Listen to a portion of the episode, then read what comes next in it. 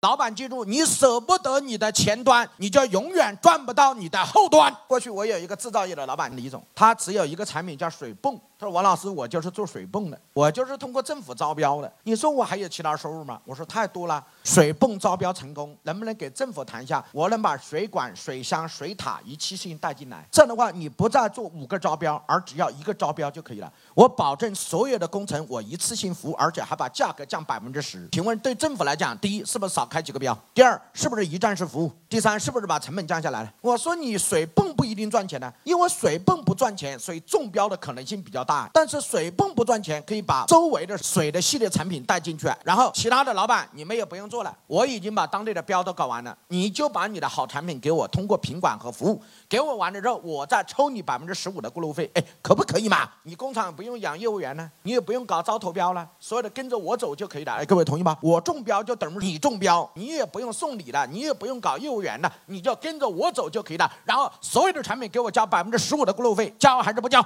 那为什么一定要赚自己产品的钱呢？你做生意是为了赚钱，不是为了赚自己产品的钱。能听懂这句话吗？你做生意是为了赚钱，但不一定要靠自己的产品来挣钱。你不要把目的给搞忘了。你的目的是要挣钱，是要体现人生价值，但不一定要靠自己的产品。我们可以把自己的产品做成前端，可以把自己的产品做成引流，这些模式你要设计啊。哪些是前端的收入不要了，要赚后端。你舍不得你的前端，你就永远赚不到你的后端。